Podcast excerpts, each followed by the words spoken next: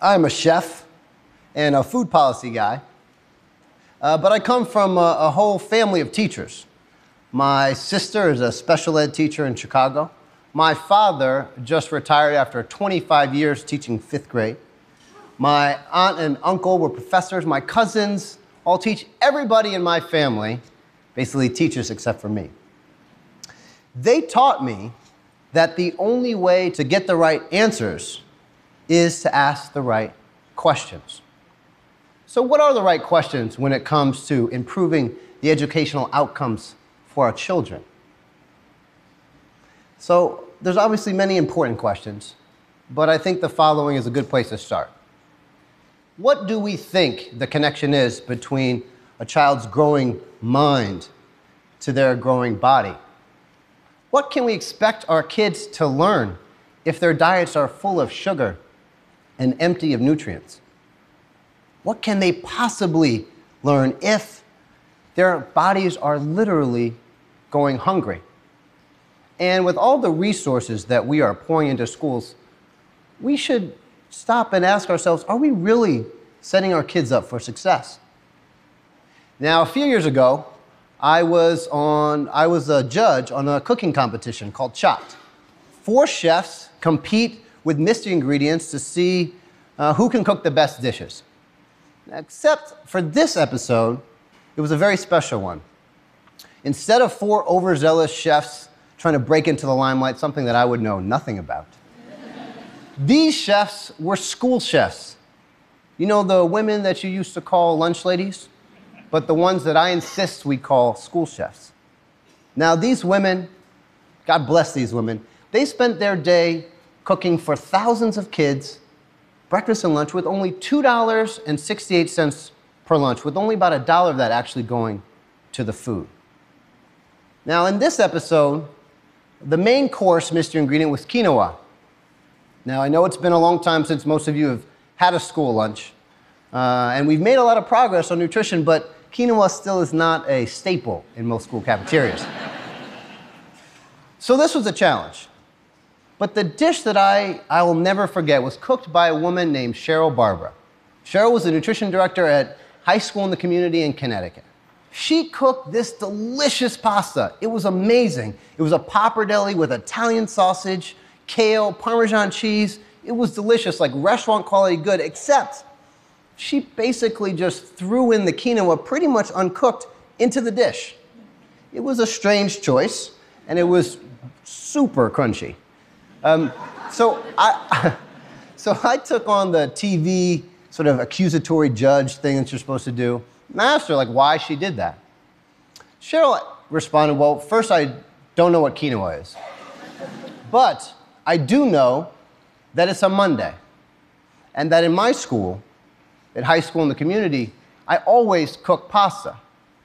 See, Cheryl explained that for many of her kids, there were no meals on the weekends. No meals on Saturday. No meals on Sunday either. So Cheryl wanted, she cooked pasta because she wanted to make sure she cooked something that she knew her children would eat. Something that would stick to their ribs, she said. Something that would fill them up. Cheryl talked that about by the time Monday came, her kids' hunger pains were so intense that they couldn't even begin to think about learning. Food was the only thing on their mind. The only thing. And unfortunately, the stats, they tell the same story. So let's put this into the context of a child. And we're going to focus on the most important meal of the day breakfast. Meet Allison. She's 12 years old. She's smart as a whip, and she wants to be a physicist when she grows up. If Allison goes to a school that serves a nutritious breakfast to all of their kids, here's what's going to follow. Her chances of getting a nutritious meal one with fruit and milk, one in lower in sugar and salt, dramatically increase.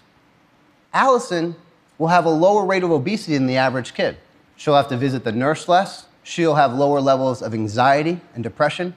She'll have better behavior. She'll have better attendance and she'll show up on time more often. Why? Well, because there's a good meal waiting for her at school. Overall, Allison is in much better health than the average school kid. So, what about that kid who doesn't have a nutritious breakfast waiting for him? Well, meet Tommy.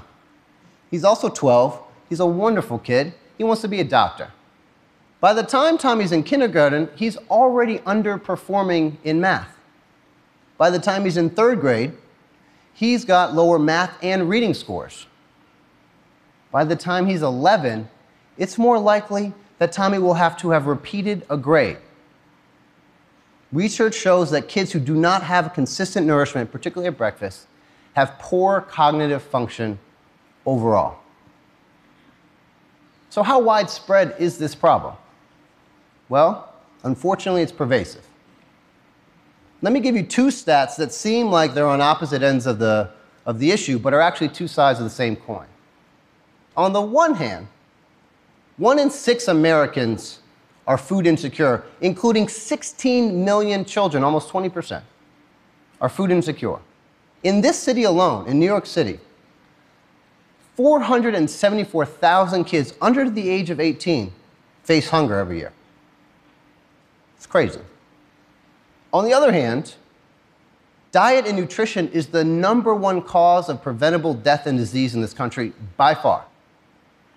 And fully a third of the kids that we've been talking about tonight are on track to have diabetes in their lifetime. Now, what's hard to put together, but is true, is that many times these are the same children. So they fill up on, on, the unhealthy and cheap calories that surround them in their communities and that their families can afford. But then by the end of the, end of the month, food stamps run out, or hours get cut at work, and they don't have the money to cover the basic costs of food. But we should be able to solve this problem, right? We know what the answers are. As part of my work at the White House, we instituted a, a program that for all schools that had 40% more low income kids, we could serve breakfast and lunch to every kid in that school for free. This program has been incredibly successful because it helped us overcome a very difficult barrier when it came to getting kids a nutritious breakfast. And that was the barrier of stigma. See, schools serve breakfast before class, before school. And it was only available for the poor kids.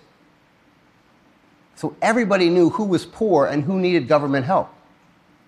Now, all kids, no matter how much or how little their parents make, they have a lot of pride. So what happened? Well, the schools that have implemented this program, they saw an increase in math and reading scores by 17.5%. 17.5%. And research shows that when kids have a consistent, nutritious breakfast, their chances of graduating increase by 20%. 20%. When we give our kids the nourishment they need, we give them the chance to thrive, both in the classroom and beyond.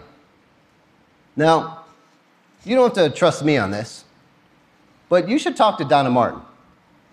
I love Donna Martin. Donna Martin is the school nutrition director at Burke County in Waynesboro, Georgia. Burke County is one of the poorest districts in the fifth poorest state in the country. And about 100% of Donna's students uh, live at or below the poverty line. A few years ago, Donna decided to get out ahead of the new standards that were coming and overhaul her nutrition standards. She improved and added fruit and vegetables and whole grains she served breakfast in the classroom to all of her kids. And she implemented a dinner program. Why? Well, many of her kids didn't have dinner when they went home. So, how did they respond? Well, the kids, they loved the food. They loved the better nutrition, and they loved not being hungry. But Donna's biggest supporter came from an unexpected place. His name was Eric Parker, and he was the head football coach for the Burke County Bears. Now, eh, Coach Parker had coached mediocre teams for years. The Bears often ended in the middle of the pack. Big disappointment in one of the most passionate football states in the Union.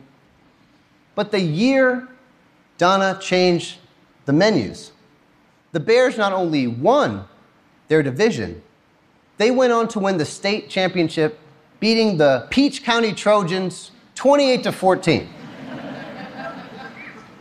And Coach Parker, he credited that championship to Donna Martin. When we give our kids the basic nourishment, they're going to thrive.